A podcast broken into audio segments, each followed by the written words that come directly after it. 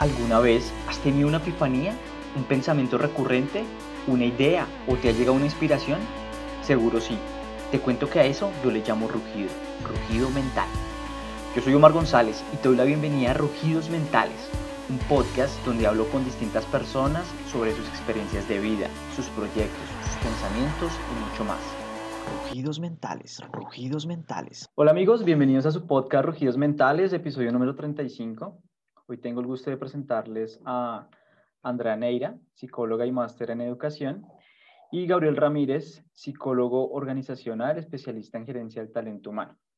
Juntos han trabajado varios años en empleabilidad, orientación vocacional y profesional con empresas del sector privado e instituciones de educación superior. Y han dado inicio a Faro Consultores, una firma enfocada en brindar un servicio personalizado y diferencial para acompañar a las personas en sus procesos de reinserción laboral. André Gao, bienvenidos a Rugidos Mentales. Hola Omar, un gusto saludarte. Hola Omar, qué rico escucharte y qué rico estar aquí. Súper, es un placer tenerlos aquí. Quiero que empecemos esta conversación. Estamos en marzo de 2021, un año que trae mucho del 2020, que muchos indican con caídas en números de empleos en algunos sectores, incremento en otros. Venimos todavía en un proceso de aprendizaje para algunas empresas que no estaban preparadas para el teletrabajo. La forma de reclutamiento también tuvo que adaptarse a los cambios obligados de la pandemia. Y quiero que empecemos esta charla con esos puntos positivos y negativos en los procesos de inserción laboral en tiempos de COVID. ¿Qué ha cambiado la forma de reclutar durante la pandemia? Bueno, Omar, yo creo que esa es una muy buena pregunta y es los índices de desempleo siempre han tenido, o desafortunadamente han tenido una cifra alta. la tendencia ha sido más en países como los nuestros, el desempleo es una problemática social, siempre ha estado presente. Lo que pasa es que con esta nueva normalidad y la pandemia, pues dio lugar a unos incrementos un poco desmedidos en, lo, en ese margen de normalidad. Ha sido una reflexión interesante para todos, es un reinventarse, es una oportunidad para uno pensar diferente. Yo recuerdo en 2018, 2019, muchas empresas que le apostaban al teletrabajo, pero con miedo, porque detrás está el paradigma de si está en la casa no es igual de productivo. Eso era algo, llamémoslo un poco revolucionario. Como empresas élite eran las que se arriesgaban a hacer esto, porque nosotros como cultura aún estamos o pensábamos que la gente es productiva si está sentada en un puesto de trabajo en una oficina enfrente del jefe y que si llegaban a las 7 de la mañana y si iban a las 8 de la noche eran más productivos. Entonces el modelo de teletrabajo pues no era algo muy bien visto. A partir del 2020 y todo este caos que se genera con la pandemia, pues las empresas necesariamente empiezan a migrar o se vieron obligadas a empezar a implementar estos modelos, porque sencillamente era o cerrar o reinventarse. Entonces creo que lo positivo está en el tener la capacidad de pensar diferente y así sea un poco presionados por las circunstancias, decir, ¿qué podemos hacer? Y nos toca empezar a ampliar ese espectro y empezar a pensar que la gente también puede trabajar en sus casas. Y ya se dieron fenómenos como, es más, le ajusto las condiciones para que puedan trabajar en su casa con todas las condiciones y requisitos necesarios que la ARL los apruebe además para que puedan seguir produciendo desde sus casas. Entonces el modelo cambió de una forma total, total, o sea, se dio paso a una nueva realidad. Yo creo que eso es positivo porque desmitificó un poco el, el, el estar sentado en una oficina para sentir que producía. Pero por otro lado, se da otro fenómeno que es el de, como estás en casa, como estás con el computador a la mano, no tienes tiempos de desplazamiento, pues algunas compañías han caído en, digamos, sobrepasar esa delgada línea entre hogar, familia y trabajo.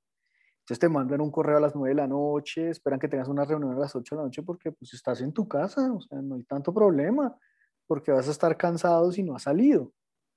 ¿sí? Entonces creo que ahí se empezó a dar un fenómeno un poco negativo y es el relacionado con el tiempo de calidad en la casa, ¿sí? Porque ya empieza a, las reuniones a extenderse, los retos, los líderes empiezan a escribir a cualquier hora del día o de la noche, por ejemplo, si uno está en una oficina físicamente y tenía su hora de, de almuerzo, pues en este escenario de la virtualidad eso se pierde. Entonces, digamos que esa es la postura desde la empresa, o sea, romper un paradigma, cambiar una forma de pensar y em- migrar a un modelo nuevo, más por obligación que por gusto.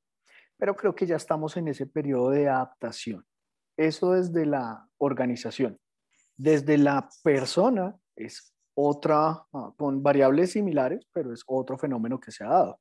Y es el de empezar a recibir o, o tener entrevistas virtuales, que eso es algo que también cambió el modelo. O sea, uno no, no, no se imaginaba como reclutador. Yo que hice en algún momento selección, pues uno lo que más busca es tener a la persona enfrente para poderla conocer y poder eh, identificar aspectos como su postura, su presentación personal, su manera de actuar, su comportamiento no verbal. Y pues en, en este momento las entrevistas virtuales es la opción y eso cambió totalmente el modelo. Pues yo creo que para complementar lo que dice Gabriel, para uno como candidato se hace mucho más fácil tener una entrevista virtual. Entonces, Gabo hablaba desde las empresas, yo puedo hablar desde la parte de haber presentado, en mi caso, por ejemplo, en Estados Unidos, más de 10 procesos, muchas veces con 8 personas dentro de una videollamada y poder controlar los nervios dentro de esas situaciones, que no pasa cuando de verdad estás dentro de una empresa, tienes que esperar, ves otros candidatos, sabes que te están observando, entonces ven tu lenguaje no verbal antes de entrar, si miraste el celular, todos esos, todos esos otros factores también empiezan a jugar en contra, digamos, de los procesos de selección, pero desde la virtualidad es que la persona también pueda estar preparada, pueda sentirse mucho más confiada y pues ahí viene de la mano lo que hacemos en Faro, acompañar a las personas a, a enfrentar estas entrevistas virtuales que nos han cambiado un montón el chip y que han permitido que las personas puedan sortear de mejor manera los procesos de selección porque tienen como la seguridad de estar en su casa, estar en un ambiente controlado y, y pues simplemente saber que se están enfrentando a otra persona igual a ellos a través de una cámara y ya. Entonces creo que eso ha humanizado un poco los procesos y los ha hecho más cercanos, eh, pero citando lo que dice Gabo también, es la parte eh, negativa o no tan positiva es la afectación a la salud mental. Si estás trabajando todo el día, estás con tu familia, que de pronto tu esposo o tus hijos también están en escuela virtual, entonces todos en un mismo contexto, eso también empieza a jugar en contra y, generar ese balance y lograr ese balance, digamos, el año pasado creo que fue un reto para todos. Total, y yo creo que ambos tocan un papel, digamos que fundamental. Eh, en cuanto es el análisis de respecto a lo que es el trabajo virtual, pero también toman en cuenta lo que es el reclutamiento, donde mm, es, ese positivo que comentaba, por ejemplo, Andrea, donde decía que es mucho más fácil para la persona estar más cómoda desde su casa, que quizás esos nervios que, que tenía, pues digamos, se van a ahorrar un poquitico. Entonces, bueno, y del lado, pues digamos que negativo por eso, por parte del reclutador, no poder ver eso que, que normalmente podría llegar a ver físicamente cuando está con la persona ahí. Hace poco pude evidenciar un proceso de selección y digamos que yo me hacía como este tipo de preguntas, como, bueno, ¿y cómo es el proceso de selección? ¿Cómo está, qué tipo de preguntas van a salir y demás?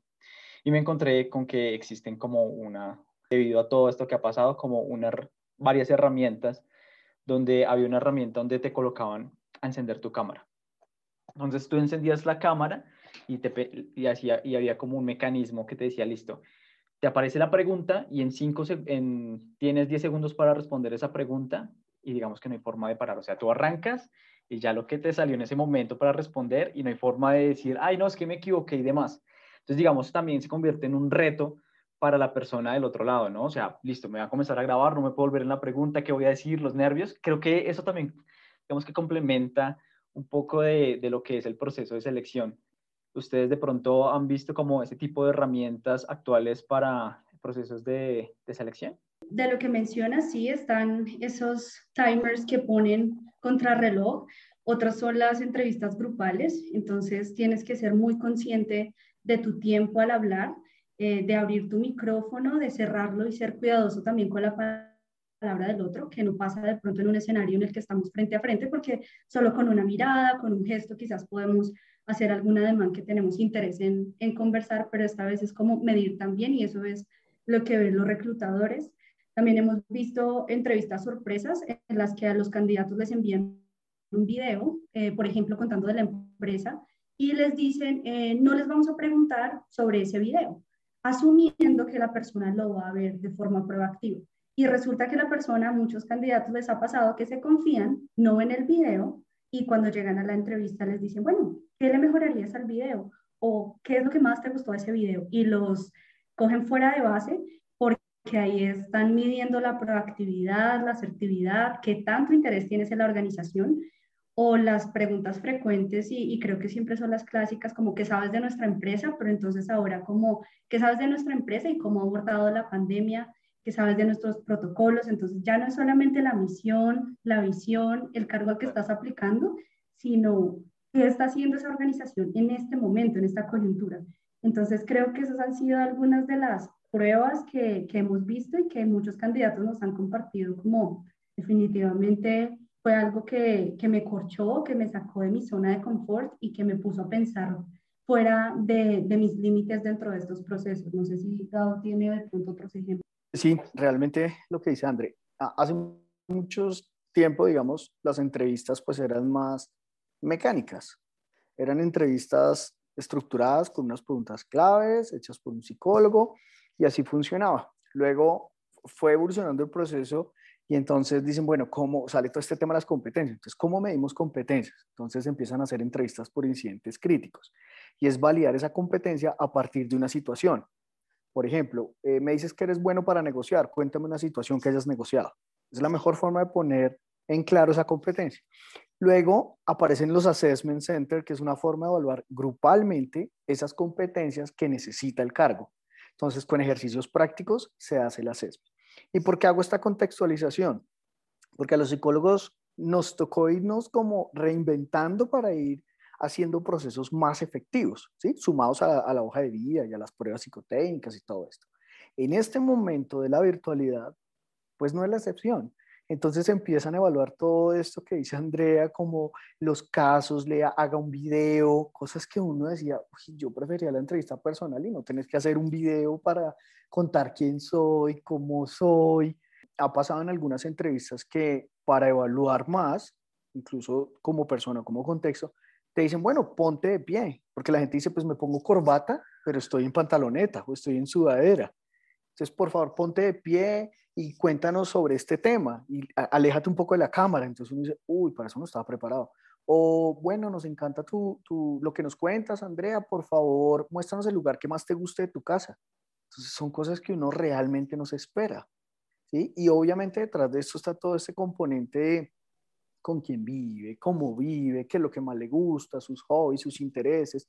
Siempre hay detrás un componente psicológico que es claro y que en este momento de una nueva normalidad, pues uno tiene que buscar evaluar. De hecho, si tú pones tu cámara y atrás tienes un cuadro eh, y atrás tienes una biblioteca o atrás tienes una ventana que da un jardín, etcétera, empiezan a evaluar los colores de la pared, la ropa que estás usando, que si usas lentes el brillo no, no dé a la cámara, que te fijes todo el tiempo en la cámara y no que estés mirando como, como el recuadro en donde sale tu cara en la parte de abajo, de, en la parte inferior izquierda o derecha. Son nuevos aspectos que, que se han empezado a evaluar y eso se ha convertido en una oportunidad maravillosa para Faro Consultores. Desempleo siempre va a haber y donde hay una necesidad, pues también surge una oportunidad. Total. Y fue el escenario, este océano azul que nosotros encontramos. Seguido a esto, pues entrevistas laborales siempre van a haber la gente siempre va a necesitar prepararse y encontramos que em, el mercado colombiano ofrece muchas ayudas en diseño de vida, en entrevista, pero todas las ofertas piden inglés o una, un porcentaje muy alto. De hecho, en nuestra red lo, lo, pusimos hace poco, pero nadie te prepara para eso en inglés. Entonces encontramos una oportunidad maravillosa de trabajo.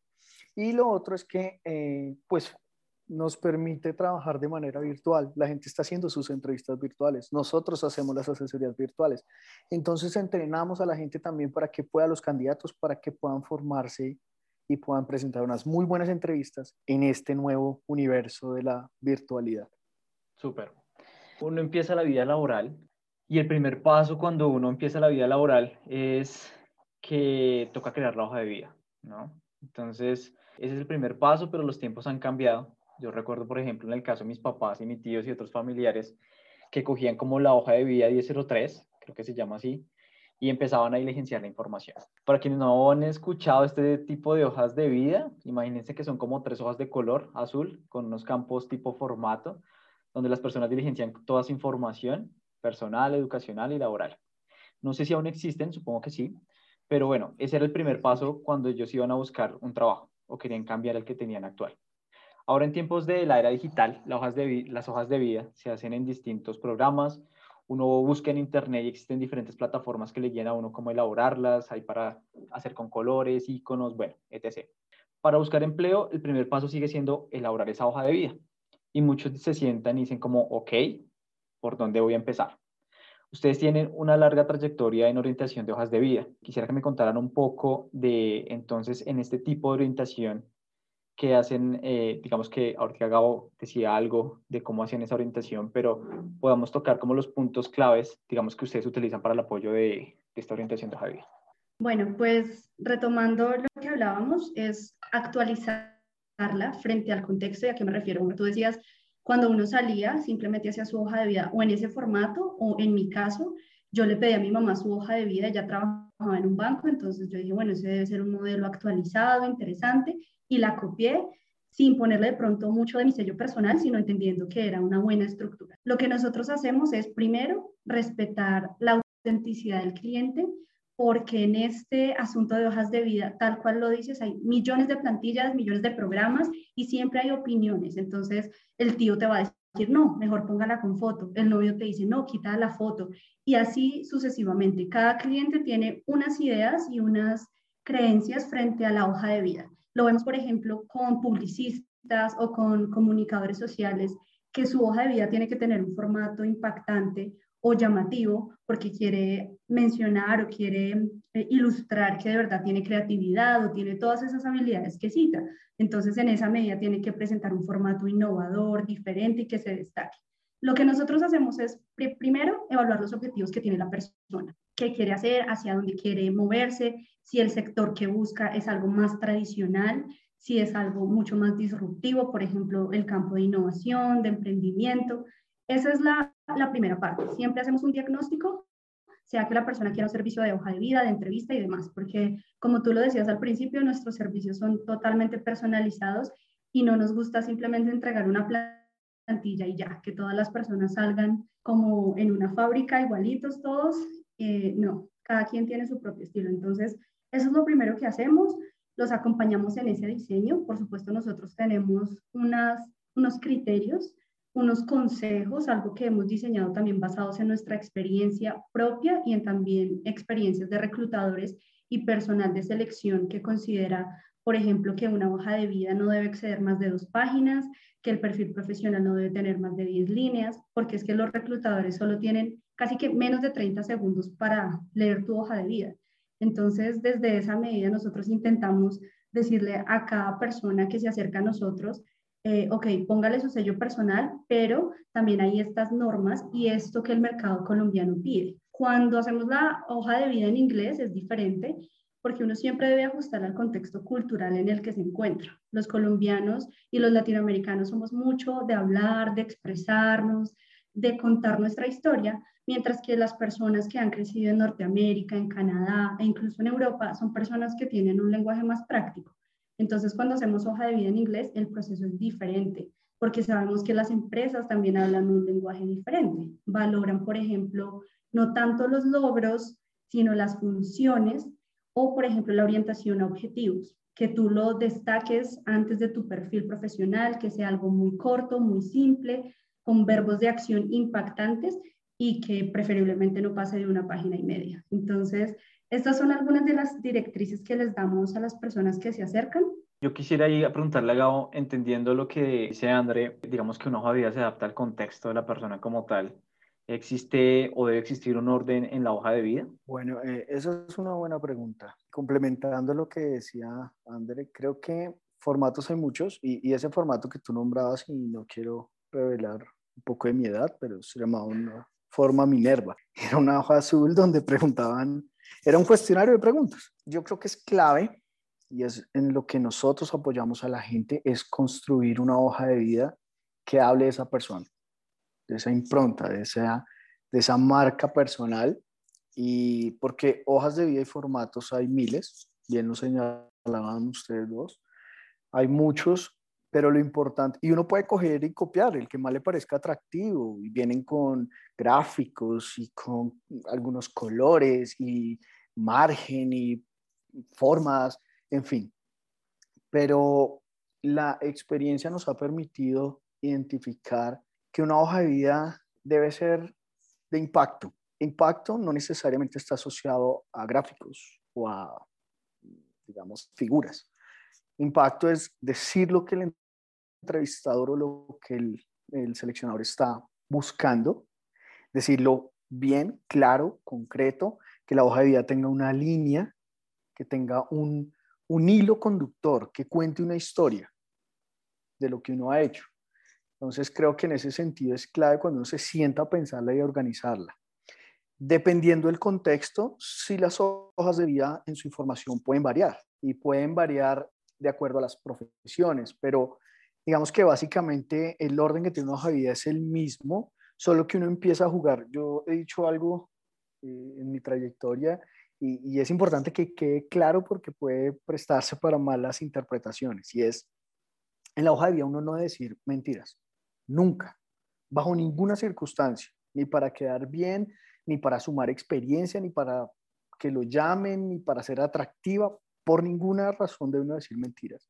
Pero lo que uno sí puede hacer es, de una manera estratégica, mover la información de forma que genere impacto. ¿Es claro? La hoja de vida tiene un perfil, tiene una información básica, digamos, datos de contacto. Tiene un perfil, que el perfil, como bien señalaba Andrea, en Colombia funciona muy bien, en Estados Unidos no funciona tanto, pero el perfil es ese breve resumen que le permite al entrevistador o al, seleccionador ver lo que estoy buscando, qué estudió, cuál es su experiencia, en qué tiene experiencia, cuáles son sus conocimientos cuáles son sus valores agregados y cuáles son sus competencias. Lo clave en esto, y es en lo que nosotros ayudamos, es no utilizar competencias cliché, las que todo el mundo usa. No buscar valores agregados donde no los hay. Si no tengo experiencia, pues puedo empezar mi perfil con mis conocimientos, porque pues es normal que no tenga experiencia, más si soy recién egresado. Pero si tengo una amplia experiencia, los conocimientos pueden ir abajo. Eso en cuanto al perfil. Luego diría uno que hay dos aspectos, que es o la experiencia laboral o la formación académica. ¿De qué depende? Les voy a dar un, y esto es un tipcito. Si yo estoy aplicando un cargo, acabo de hacer una maestría en un tema X y estoy aplicando un cargo en donde puedo poner en práctica esa maestría o esa maestría a mí es mi valor agregado, puedo poner la formación académica primero, en donde señale que tengo esa maestría, luego mi pregrado, luego mi especialización y luego si hablo de la experiencia laboral. Pero si al cargo al que estoy aplicando eh, eh, está relacionado con mi último cargo o con mi cargo actual, pongo primero la experiencia laboral en la hoja de vida y luego la formación académica abajo de la experiencia. Entonces, si te das cuenta, lo que hace uno es mover los bloques de información dependiendo lo que quiero y lo que necesito que vean los entrevistadores. Entonces, ahí es cuando digo que uno tiene que ser muy ágil en ubicar la información de manera que cautive al lector. Y luego hay otros aspectos como educación no formal, digamos, seminarios, distinciones, pero eh, básicamente la hoja de vida uno podría decir que son tres grandes bloques que es o cuatro. Datos de contacto, perfil profesional, experiencia laboral y formación académica.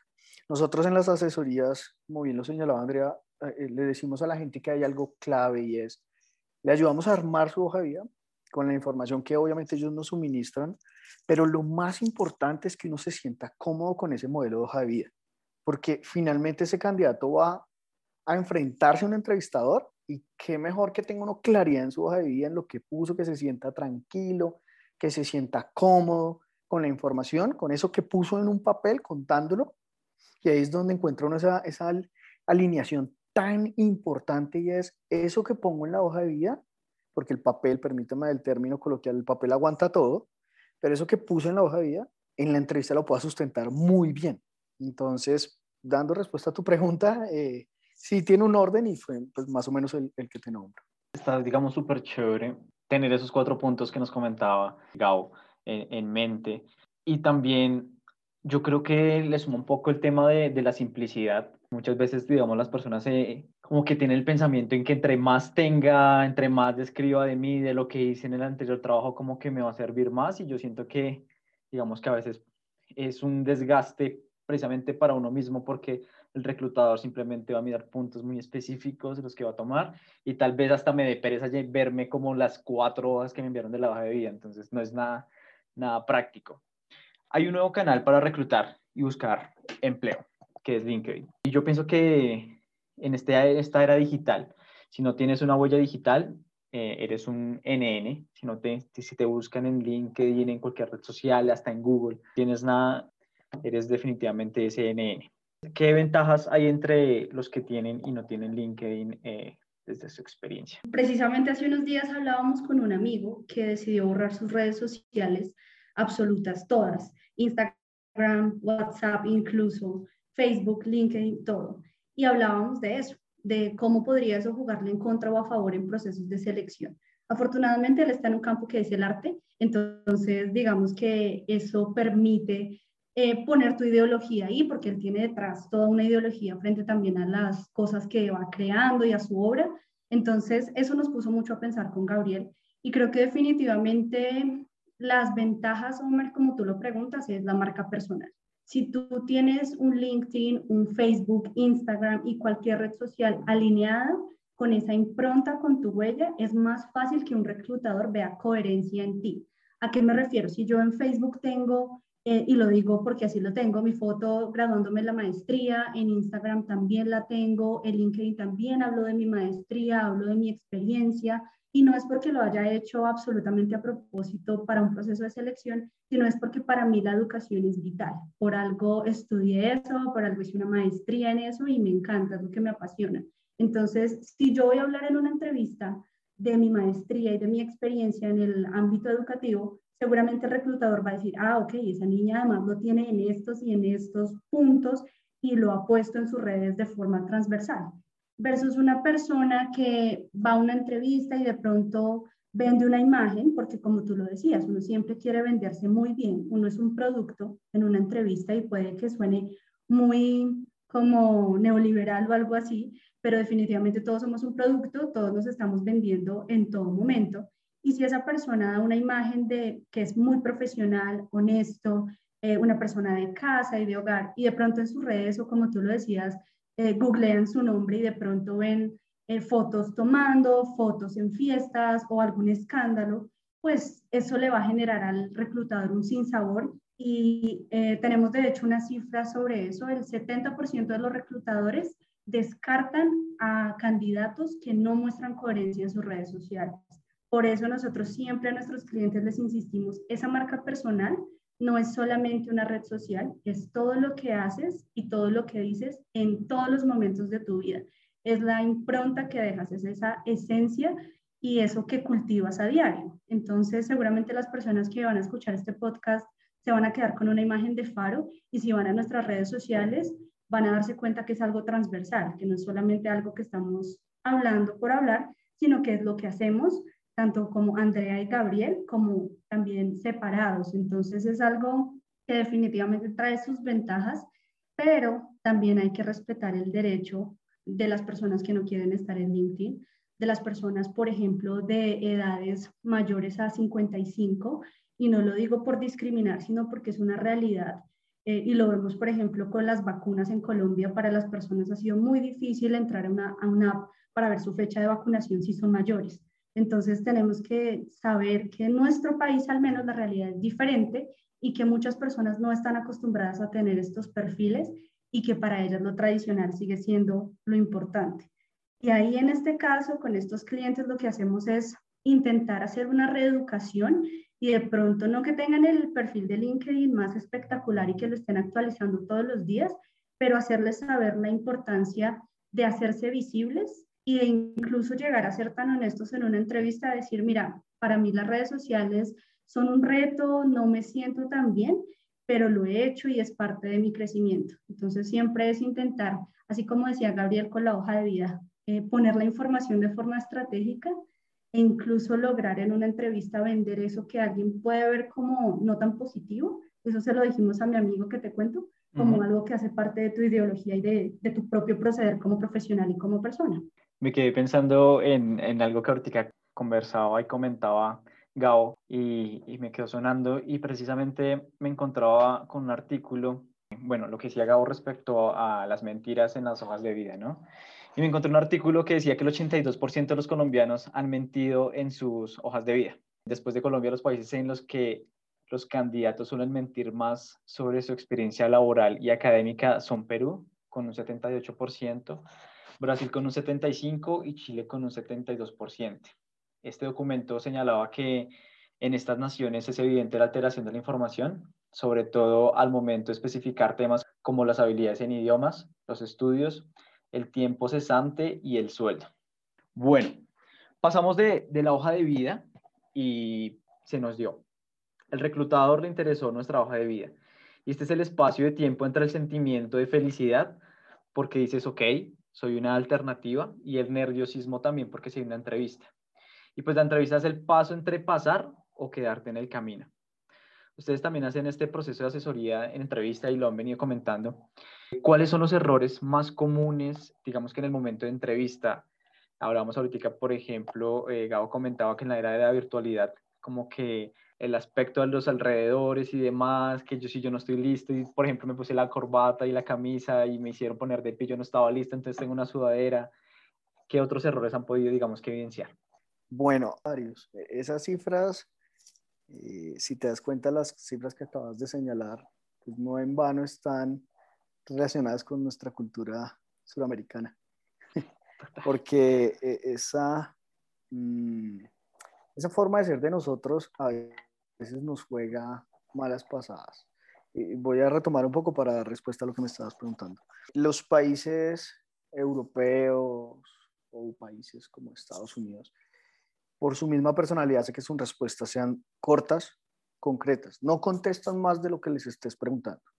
Y eh, a diferencia de nosotros, que siempre queremos adornar las cosas. Por ejemplo, ¿y por qué haces esto así? No, pues porque yo siempre lo he hecho así, porque mi papá lo hacía así, pero si no hay problema, si hay problema yo lo dejo de hacer, pero podría seguirlo. Y empiezas a dar una serie de información que realmente no te lleva a nada más allá de confundir. Entonces, uno de los errores más comunes, y acá enlazo mi respuesta, es por intentar decir más, decimos menos. Yo quiero vender un logro pequeño, que no está mal que sea pequeño, pero yo necesito ponerlo como si fuera el logro. Y eso en ocasiones juega malas pasadas a los candidatos. Intentar eh, maximizar la información, dar más información de la necesaria. Ese es uno. El otro, eh, y es, no, no quiero decir que es entendible, pero hasta cierto punto hay que saberlo manejar y es cuando uno ha estado sin trabajo. La pregunta de, ¿y por qué estás sin trabajo? ¿Hace cuánto? ¿Y ¿Por qué vincularlo a usted? Eso genera ansiedad porque es sinónimo de estar sin trabajo el que piensen que uno es mal profesional, el que está, trabajo porque se, está sin trabajo porque se lo merece. Entonces la gente empieza a jugar con eso, a, decir, no, es que acá yo hacía un proyecto, pero, pero pues me llamaban a veces, pero esto era por prestación de servicio, pero es que yo sí trabajaba con la empresa, pero no estaba con ellos. Y eso es un caos tratar de llenar esos vacíos de tiempo. Y una recomendación que nosotros siempre hacemos es, si usted está cesante, puede aprovechar el momento para realizar em, procesos de formación, complementar su formación. Y esa es una buena forma de justificar ese tiempo cesante. Otras de los errores comunes es justamente maximizar los logros, eh, algo que de pronto fue bueno, pero no destacable, se quiere poner como destacable. Eh, y un logro asociado a la hoja de vida, un, un aspecto, perdón, relacionado con la hoja de vida, es querer poner la experiencia desde que yo salí en mi práctica hace 25 años. Entonces las hojas de vida se hacen extensas y quiere uno contar en la entrevista todo eso. Y eso pues realmente, si uno tiene más de 15 o 20 años de experiencia, eso ya no suma. Esos son errores comunes. Omar, yo creo que el primer error que nosotros vemos y lo tenemos eh, como experiencias muy comunes es no prepararse para una entrevista. La gente da por sentado que por haber trabajado, porque muchas veces están todavía vinculados y solamente están buscando un proceso eh, diferente, transición laboral, eh, dan por sentado que saben cómo enfrentar una entrevista. Y no es que no conozcan su experiencia, no es que no sepan lo que han hecho en sus trabajos, lo que pasa es que no conocen su propuesta de valor. Entonces yo puedo decir, sí, yo trabajé como psicóloga en X y X empresa, yo he hecho una maestría, yo he hecho esto y esto, pero ¿qué es lo que a mí me hace diferente de otros candidatos? Nosotros siempre le ponemos esta metáfora a las personas que trabajan con nosotros. Estar buscando un trabajo y estar en una entrevista laboral es como correr una carrera de atletismo. Si tú no te preparas y si tú sales a correr como un loco en una maratón, puede que a los cinco minutos te desmayes, te deshidrates y te traiga eso consecuencias terribles para tu salud. Y lo mismo pasa en las entrevistas. Y puede que sonemos trágicos, pero es que los candidatos creen que por saberse su hoja de vida van a poder hacer un buen papel y no se preparan para preguntas difíciles. Entonces, lo primero es no conocer su propuesta de valor, no saber cómo prepararse para preguntas difíciles, por ejemplo, la que a todos tal vez nos ha tocado en un momento y es, cuéntame cuáles son tus debilidades. Las personas tienen miedo a ser vulnerables, las personas tienen miedo a reconocer sus errores porque como hablábamos, se quieren vender como el mejor producto, el mejor candidato, y en ese afán olvidan que también somos humanos y que esa persona que está frente a ti también es un humano y que también ha cometido errores. Y de hecho, lo que siempre les decimos, ¿qué mejor que haber cometido errores? ¿Qué mejor experiencia te da como profesional y como eh, posibilidad de crecimiento el haber cometido un error haber aprendido de eso o incluso continuar trabajando en ello. Entonces, creo que sumado a lo que dice Gabriel son estos dos puntos, no conocer tu valor como candidato, eh, no prepararte e incluso no saber cómo responder a estas preguntas que son tan comunes y de pronto te dejan en blanco y el reclutador queda un poco tal vez decepcionado de, de lo que has compartido dentro de, la, dentro de la entrevista. Hay algunos factores que se pueden tener en cuenta o que puede tener en cuenta el reclutador en el momento de la entrevista. Y quiero que en este momento, bueno, ustedes dos le asignen un valor. Entonces, ¿cómo va a funcionar esto? Entonces yo les voy a dar unos puntos y ustedes me dicen si para un reclutador es de poca importancia, si es de media importancia o alta importancia. De poca importancia, ¿qué, qué significaría? Que definitivamente un reclutador como que no le da tanto interés a eso, como que ese punto bueno media importancia, pues que bueno, sí, como que es como importante. Y alta importancia que definitivamente el reclutador sí va a tener como punto clave en el momento de la selección. ¿Listo? Entonces empezamos con el primero. Llegar tarde. Alta. Altísima importancia. Clave. Segunda, descuidar el vocabulario. Altísima. Alta. Alta. Listo. Esta nos puede pasar a todos, pero hay unos que se les evidencia un poquito más y es el tema de la inseguridad. Mm, yo creo que media, media y depende también cómo el candidato defienda su discurso dentro de la entrevista, porque puedes mostrarte nervioso, pero tu discurso igual es coherente. Entonces puede que el reclutador diga, mm, es normal, la ansiedad es normal. Así es, así es. Un reclutador puede identificar aspectos claves, valiosos en el discurso, en la hoja de vida, y puede uno pensar, está nervioso, es normal estar nervioso, pero este es un buen candidato. Cuarto, si una persona pregunta sobre los beneficios, las vacaciones y el sueldo, mm, ¿qué tanta importancia tendría para el reclutador esto? Yo creo que alta. Antes los, las empresas, digamos que estaban acostumbradas a este tipo de preguntas porque los candidatos no eran tan proactivos, pero ahora los reclutadores esperan que el candidato traiga preguntas, traiga curiosidad por la empresa. Entonces, si tú de una preguntas por esto, seguramente el reclutador va a decir, ok, el interés es solamente material o es la pregunta libreteada que trae. yo pienso que están bien de acuerdo al contexto, que apenas si nos extendemos en la respuesta, pero es bueno preguntar por los beneficios. Si yo de entrada pregunto, no, me encanta el cargo y cuándo son las vacaciones, eso se va a ver muy mal. Pero si yo pregunto, bueno, aparte de la asignación salarial, eh, la organización brinda beneficios porque entiendo que la cultura organizacional de esta empresa es muy amigable, es paternalista. Entonces ya el entrevistador puede decir, ah, nos conoce y sí, mire, tenemos unos beneficios ligados a salario emocional que están relacionados con días de trabajo, no sé, pagos remunerados, un sueldo más, etcétera. Entonces eh, le da importancia y estoy de acuerdo con Andrea hoy Hoy las empresas también quieren que uno pregunte y que uno sepa la empresa. ya llegar uno a una entrevista en blanco con respecto a una empresa mm, es muy difícil. Toda la información está en todos lados, está en internet, está desde la misma llamada que le hacen a uno, uno puede preguntar y qué organización es y, ah, ok, investigar un poco eso. Entonces creo que sí le dan media importancia. Súper. Quinto, mostrarse desafiante. Si una persona se empieza a mostrar como desafiante en la entrevista, ¿esto qué tanta importancia tiene para el reclutador? Alta, alta, muy alta. Piensa que si vas a ser parte de un equipo de trabajo y yo noto que esta persona tiene, sobresale ese aspecto desafiante, podría pensar, mm, ¿qué tal irá con el equipo de trabajo que también se pueden llevar? Sexto, si una persona va acompañada, si de pronto va con la novia o de pronto va con la mamá, no sé, que ese aspecto ahí, ¿cómo se vería? Nosotros diríamos poca. Poca. Pero en el contexto colombiano, porque los latinos somos muy familiares, somos muy cercanos, incluso el tráfico, puede ser que la mamá te haya llevado a la entrevista o la novia te haya acercado, eso pasa pero en un proceso en Estados Unidos o en otro país donde la gente es tan independiente desde los 17, 18 años, creo que los reclutadores podrían verlo como algo negativo o incluso algo sobre lo que querrían indagar después. Súper.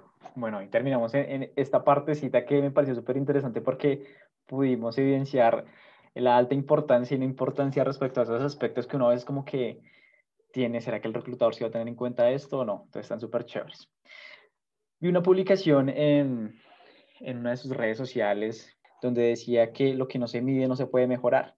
Llegar al lugar que quiero, eh, digamos que también Gabo lo comentaba en algún momento, requiere de definir una estrategia. Y mm, entiendo que la publicación iba enfocada a que, no sé, si estás participando en, un proceso, en cinco procesos de selección, empezar a identificar cómo te fue en cada uno, hasta dónde llegaste y demás.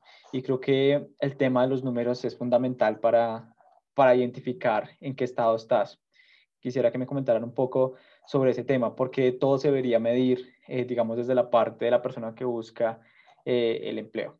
Bueno, creo que medir el proceso que estás llevando a cabo te va a permitir identificar en qué, qué cosas estás haciendo bien. Por ejemplo, si logras llamadas, si tu hoja de vida está siendo bien recibida, si te han citado entrevistas.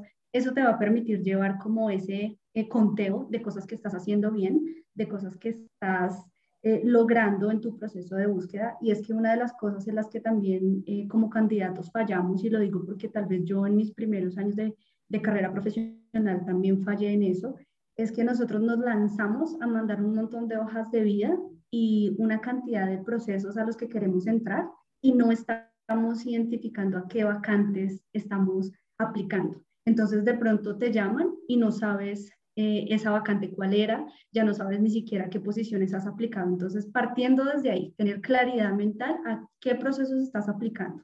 Antes, nosotros siempre recomendamos a las personas, antes de empezar a buscar trabajo en portales de empleo, a contarle a tus amigos, a contarle a tu red más cercana, lo primero es generar una estrategia, saber para dónde vas, qué es lo que quieres.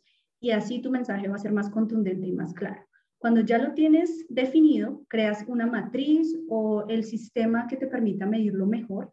Las personas a veces lo hacen en Word, otras lo hacen en Excel, eh, otras en su celular. Eso depende también de cada persona y de cómo le genere mayor claridad pero es importante poder cuantificar esos logros y también cuantificar los fallos, los desaciertos. Si empezaste un proceso de selección, te llamaron, eh, llegaste a tercer filtro y no quedaste, ¿qué está pasando? Si eso ya te pasa en otros dos procesos o en tres, hay algo que hay que revisar. No necesariamente algo está mal. Hay muchos candidatos que han llegado con nosotros, llegan a entrevista y luego resulta que cierran la vacante y lastimosamente las empresas no informan. Hay muchas que no dan feedback, hay muchas que no hacen ese cierre y para los candidatos el cierre emocional es muy difícil si no hay esa otra parte que te diga qué pasó. Entonces, también llevar un tracking de esos eh, procesos en los que estás e incluso hacer un seguimiento juicioso. Oye, hace un mes participé, me dijeron que me llamaban, qué ha sucedido, y poder incluso hacer tu cierre emocional. Entonces, si tú no mides tus logros y si no mides tus desaciertos, es muy difícil que puedas empezar a entender qué cosas haces bien y qué cosas debes mejorar. Eso es lo que consideramos como punto principal dentro de esta estrategia.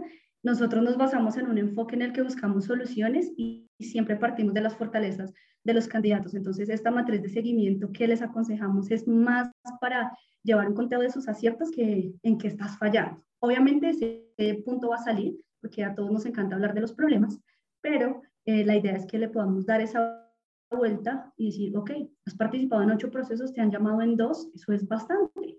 Celebra esos pequeños triunfos. Incluso para eso, Omar, las matrices y el conteo funcionan muy bien para darnos a nosotros mismos ese ánimo que necesitamos porque aplicar a trabajos cuando uno está ansioso, cuando en esta situación de pandemia necesita emplearse, es duro. Entonces también te apoya y te acompaña en ese proceso de fortalecer tu autoestima.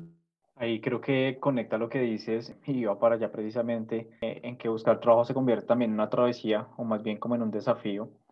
Y sé que ustedes tienen también talleres de salud mental y creo que lo habías comentado en una parte al inicio, eh, pero quiero preguntarte específicamente quiénes deberían tomar estos talleres.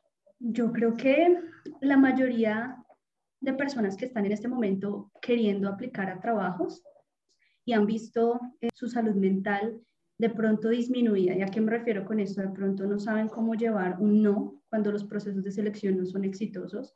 De pronto incluso las personas que están trabajando desde casa y quieren hacer una transición laboral y el estar trabajando en casa, como hablamos al principio, se ha vuelto un desafío. También estos procesos de fortalecer tu salud mental y estos talleres pueden acompañar a las personas a encontrar el camino, a encontrar estrategias, a identificar qué cosas están haciendo bien para potenciarlas. Nosotros también ofrecemos estos talleres para las empresas porque así como los candidatos y las personas nos cansamos, las organizaciones también, porque están conformadas por personas, sí o sí.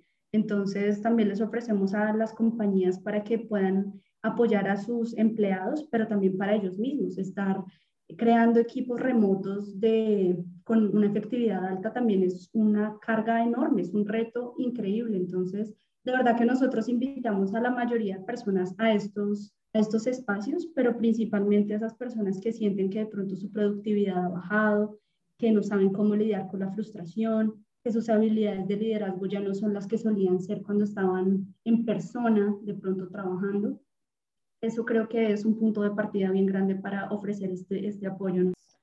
Los procesos de selección tienen una carga emocional altísima, altísima. O sea, cuando uno empieza un proceso y, no sé, por ejemplo, digamos 20 candidatos, pasas a los 10 primeros, o sea, quedas, pasas el primer filtro en donde eliminaron 10, quedan 10, luego quedan 6 y todavía estás en esos 6, luego una terna y estás en esa terna, y finalmente eligen a otro que no eres tú. Eso tiene un impacto emocional altísimo.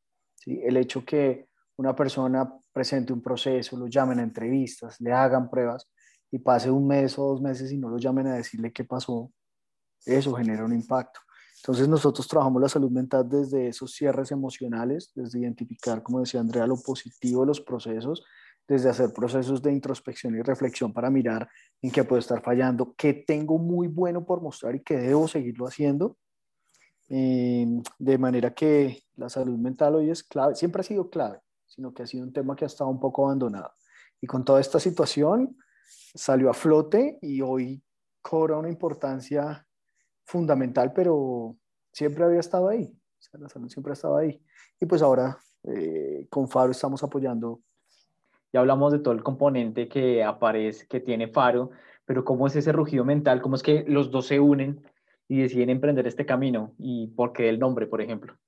Bueno, nosotros cuando empezamos este proyecto realmente no era sobre empleabilidad. Eh, nosotros queríamos acompañar, los dos somos psicólogos y queríamos acompañar a las personas en procesos de duelo emocional por ruptura amorosa, o sea, la conocida TUSA.